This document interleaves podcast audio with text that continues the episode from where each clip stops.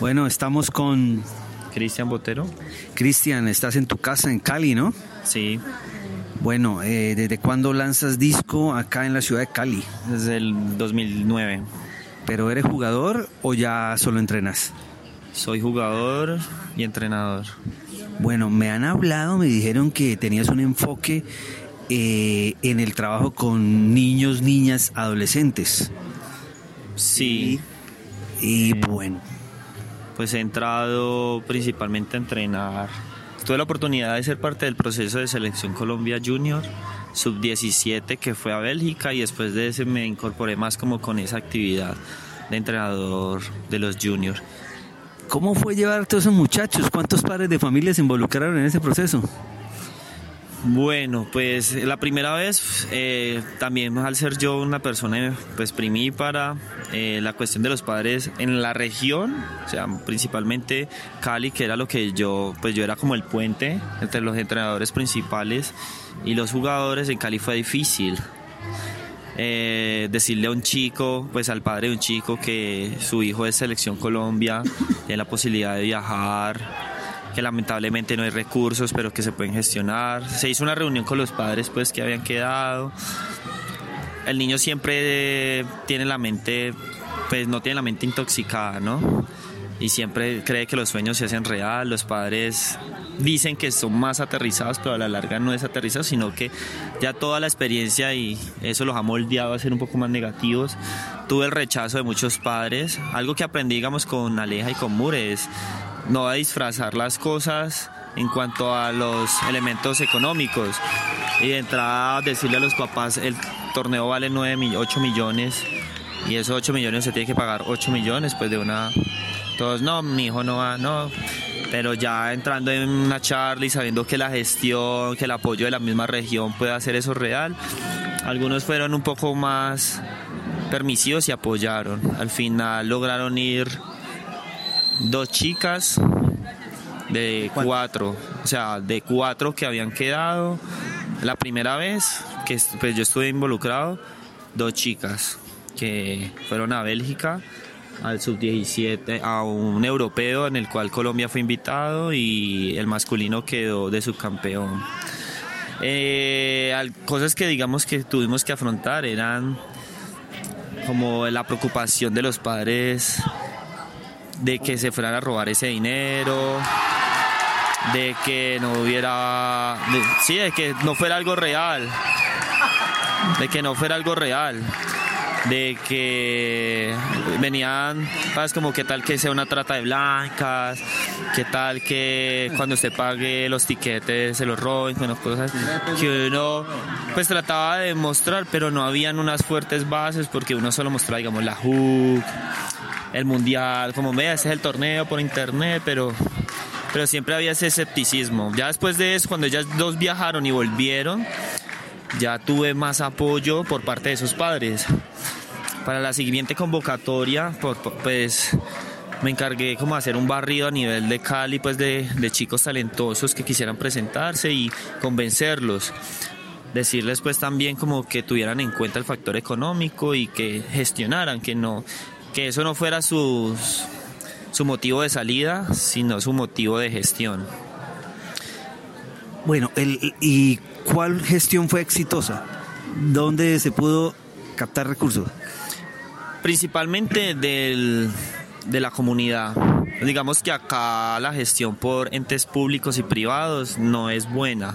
Tal vez porque no hay ah, un grupo, en ese tiempo no había un grupo de personas pues que, tuvieran esos contactos, los canales pues para lograr lograr reunir ciertos aportes por parte de empresas, de la Secretaría de Deporte, no cero. Más que todo fue de la comunidad por medio de ventas, torneos en pro de los jugadores, mm, ventas de prendas de última y enfocadas pues a ese sueño. Eso fueron los principales focos de recursos. Ok, mira, tengo dos jugadoras de 13 años, venezolanas. Las tengo en Cúcuta. Son altísimas. ¿Cómo hago para que entren en un ciclo? Pues lo primero es estar pendiente de las convocatorias. Normalmente las convocatorias yo creo que ahora entran a hacerse públicas por medio de la federación, en las páginas de la federación, Instagram, Facebook y también en las páginas como de comunicación masiva de Ultimate, que es Colombia Ultimate. No sé si Cúcuta tiene un grupo, como en el Valle, en el Valle hay un grupo que se llama Cali Ultimate y ahí también se riega toda la información.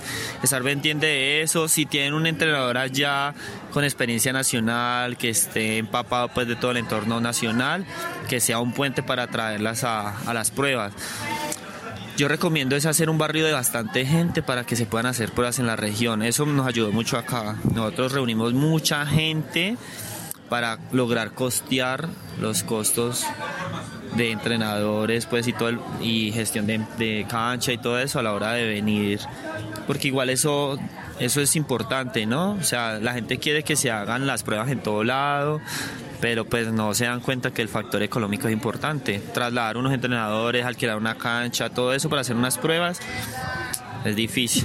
Nosotros lo hicimos, es, normalmente creo que son como 20, 30 personas que se necesitan para costear todo y que se hagan las pruebas. Eh, nosotros lo hicimos, entonces las primeras pruebas se hicieron acá, en cada región, y nuestra región logró hacerlo. La invitación, pues, lo que es Santander y norte de Santander, es eso, que logren gestionar mucha gente para que pueda hacerse pruebas allá y ahí se ahorran dinero pues de venir hasta los epicentros que normalmente son Medellín y Bogotá donde más flujo de jugadores hay. ¿Usted qué recomienda? ¿Ir al barrio? ¿Al colegio? ¿Mirar festivales comunitarios? A nivel Cali, ¿qué les ha funcionado? ¿Cómo así? No? O sea, para captar, para iniciar, para tirar una primer, eh, eh, cegar un, terreno, para tirar la semilla. Descentralizar, o sea, eh, Cali tenía algo que no lo dejaba funcionar, es que solo se jugaba en dos canchas y eran canchas muy encerradas. Una es por donde la Celia Antioquia entrenó estos días, que es en, dentro de un barrio, ajá, y otras en el norte también un poco oculta como no hay visual, no, no había pues, gente que quisiera. Cuando ya se comenzó a descentralizar y buscar más canchas, más canchas, más canchas, más gente comenzó a entrar. En nuestro caso estamos un poco atrasados. Ahora lo que está fluyendo mucho que captar gente son las universidades. Ya, pues Bogotá y Medellín ya pasaron por eso, pero digamos ya acá en Cali, en el Valle, ya casi todas las universidades tienen Ultimate y eso es un buen foco.